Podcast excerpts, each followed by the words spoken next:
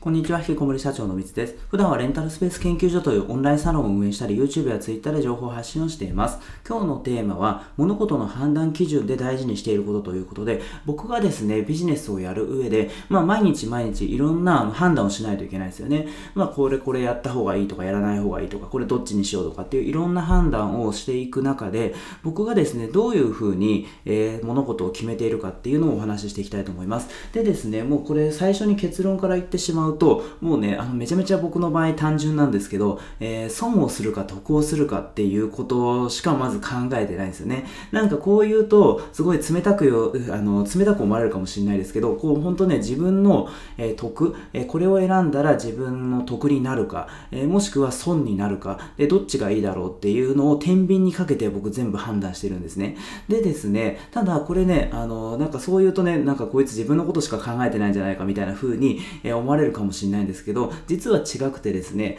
最近気づいたというか、割とね、実践というか、あの、すごい実感しているのが、やっぱりね、これ僕だけが得してても、正直ね、あんまり長続きしないんですよね。それは、ね、僕得したいですけども、ただ、その相手が損をして、で、僕が得をするっていう状況、まあ、それ一時的に見たら、短期的に見たら、その、ね、あの、なんか僕が得してていいような気がしますけど、でもそれを選択した場合って、結局ね、相手がね、損しちゃうと、まあ、その相手っていうのもね、どあのどんな関係性かにもよりますけど、例えば近くにいる仲間だったりとか、一緒にこうなんかね、ビジネスでやってる人とか関わってる人とか、まあそういう人たちですよね。そういう人たちが損をすると、結局ね、あの、離れていっちゃうんですよね。で、あの、最終的にその時はいいかもしれないけど、でも何かあった時にね、その人が逆にね、あの、こちらに助けてくれなかったりとか、まあそういうようなことが起こるので、結局はね、やっぱね、思ったのが、あの、周りの人たちをですね、得させることが、まあ最終的に巡り巡って、まあすぐにはね、自分の方に返ってこないかもしれないですけど、でも必ず巡り巡って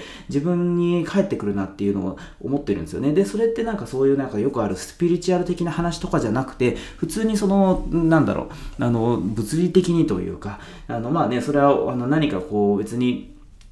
こっちがやってあげて、それで終わっちゃう人ももちろんいるかもしれないですけど、でも、やっぱりね、何かしらこうね、あの、手助けというかしてあげると、やっぱそれを覚えて、あの、あの覚えててくれて、で、何かあった時にね、助けてくれるとかっていうことがあるなっていうのはすごい最近実感しているので、まあ、あの、ちょっと話はそれましたけど、とにかく、あの、まあ、損得で僕は感情している、あの、判断しているけども、でも、実は、そのね、自分の得だけをね、考えている風に見えて、あの、周りのことも考えているというか、多分そうした方が自分の得になるんじゃないかなっていうふうのをね、すごい僕思ったりしてるんですよ。でですね、やっぱり、あのまあ、そのね、損得というか、まあ、いろんな判断することがあると思うんですよね、基準が。損得だけじゃなくて、なんかね、その感情的にとか、多分あると思うんですけど、でもね、僕の場合結構ね、そこら辺が、なんだろう、性格的な問題かもしれないですけど、割となんだろう、きっちりしてるというか、もうはっきりしてるんですよね。だから僕自分の得にならないことってね、やらないんですよ。で、えっ、ー、と、なんかそう、それをね、また、あの、なんかね、自分のことしか考えてないとかっていうふうに思われるかもしれないけど、でも例えば、えー、僕の、僕がコンサルをしていて、レンタルスペース運営やってて、で、でそれのね、運営のコンサルなんかをしてるんですね。で、その時に、あの、コンサル生にね、こうやって、あの、こう、教えてあげたりとか、まあ、ギブというかね、まあ、あの、こう、どんどんやってきますよね。で、それって、まあ、自分のためなんですよね。っていうのも、結局、もし、そのコンサル生がね、こうやって、あの、僕が教えることで実績を出したとしたら、それって、まあ、それね、そのコンサル生の実績にもなるし、それを教えた僕の実績にもなりますよね。で、そうすると、えー、僕は自分で結果を出しただけじゃなくて、コンサル生にも結果を出させたっていうような実績がこう生まれるから、だから僕はあの本気で、あなたのコンサル生のことを、えー、サポートしますよっていうようなことを、まあ、僕実際本当そうだからそう伝えるんですよね。そうすると、なんかね、あのー、あなたのことを、うん、サポートしたいからとかね、なんかそういうより、よりはっきりしてて、なんだろう、逆にこう、信頼されるというか、なんかね、そういう風になったりするんで、僕はね、その物事を損得で判断してるっていうのも、それも好評というか、あのー、してるっていう、あの、周りの人にはね、結構言ったりするんですよね。で、それなんか逆に隠す必要もないなというふうに思っているし、まあその方がね、僕としてはやりやすいなっていうふうに思っているし、それをまあ理解して、まあ、理解してくれない人ってそんないない、どうなんですかね。この話を聞いてなんか、これちょっとね、理解できないっていう方もいるかもしれないですけど、でも今のところというかですね、僕の近しい人っていうのは、まあその、あの、考えに共感というか、あの、まあ理解はしてくれる人がね、結構多かったりして、で、それでね、こう動いていったりするんですけど、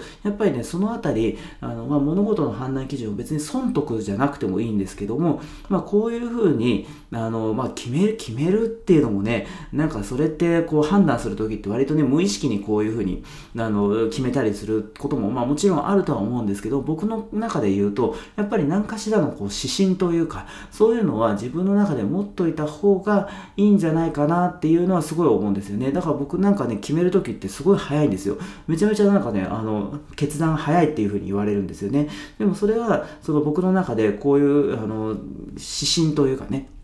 まあ、損得で判断するっていうのを、えー、決めているからというか、それが僕の中に体に染みついてるから、何かあった時に、えー、どどうしようっていうのを、それをあんまり迷わ、あんまりというか迷わないですよね。どっちがどうだっていうようなことを考える時間はあるけど、A がいいか B がいいかっていうのを考える時間はね、どっちが得かなっていうのは、あの、考える時間はあるけども、でもずっと悩んだりとかっていうのは、ほぼないですよね。もうパッと決めちゃう。で、で、しかもそれを決めた後に、もうね、それがまあ間違ってることもあるんですよ、正直。こっちがいいかなとかって思って A を選んだけども、実はもう B の方が全然良かったみたいなことって僕なんかで、そんな、あの、判断基準はしっかりしてるけども、でも、まあ、間違うことってあるんですよ、たくさん。で、そうすると、まあね、あの、それは反省して、次はじゃあ、あの、同じようなことがあったら B を選べばいいやっていう話だったりとか、あとは、まあ A を選んだけども、それを、あの、正解にするとまでは言わないけど、まあ A をを選んだから、じゃあ、その A で、ね、このままさん進めていって、で、それでうまくいくかどうかっていうのを考えるっていう、まあそういう場合もありますよね。なので、もうそれはね、あの、間違うこともあるので、もう勇気を持って決めるというか、結局ね、あの、何もこう、選択を迫られて、で、時間かかってしまったりとか、あとは結局どっちも選べないで終わってしまうっていうのが僕は危ないのかなと思ってて、ね、選ばなかったらね、それは失敗しないかもしれないけど、でも先へ進めないですよね。なので、まあ、で、あとはその、ピードが遅い場合、えどっちにしようかなってずっと悩んでて、結局ね、あの、どっちつかずになっちゃって、で、そうすると、あの、そのスピードが遅いことで両方ね、こう、取り逃がしてしまうってこともあるようなところもね、結構あるので、なので、あの、そこはもうスピーディーに、もう間違ってもいいやぐらいの気持ちで、えー、決めると。で、それただね、そんなすぐね、あの、何、がむしゃらに決めるっていうのもね、あの、難しいので判断基準をしっかり持とうよねっていう話。でですね、そういう判断基準を持つのに、どういう判断で決めればいいかっていうと、まあ、それは決め方いろいろあると思いますけど、でも、結局やっぱなんだろう、これ僕がそうだからかもしれないけど、やっぱり損得で考えるのが一番早いというか話が早いと思うんですよね。なので、で、その判断が損得の中で、えー、どういうふうに思ったら自分が得なのか、それはもしかしたら金銭的な話かもしれないですし、それか、あの、承認欲求を満たすとかね、そういうのが、まあ、自分の中で得っていうふうに思うかもしれないけども、でも、結局はね、突き詰めると、損か得かっていうようなことがなんか一番じゃないかなっていうふうに思うので、そこはちょっとね、僕の考えなんで、なんか他の判断基準があればね、なんかそれはそれに合わせればいいと思うんですけども、まあ、とにかく判断基準をしっかり持って、で、それでね、あの、やっていくと、あの、すごいね、割と僕どうだろう、すごいスピーディーに動くようになったというか、今までなんかその20代の時って、そういうもう損得とかっていうふうなことは考えないで、ちょっと偽善者っぽいとこもあったりしたんで、だからね、あの、ななんだろう、その自分の本当のね、ところ気持ちというか、なんかこうしたいっていうなんか気持ちを抑え込んで、で、それでなんかその周りの目を気にしたりとか、そういうのをね、あの、やって、で、それでね、選んだりしてたんですけど、今はもう僕ね、別にそんな周りの目気にしないで、こう自分の好きなようにというか、自分が得するようにっていう話で、で、それでね、あの、選んだりしてて、で、それすごいなんかうまく人生が回ってきたというか、あの、快適に過ごせているんですね。なので、そこはですね、その、快適に過ごせてるうちの一個として、その判断基準ですよね。そこが、あの、まあ、僕の中でね、なんかしっかりしてあの確立されたので、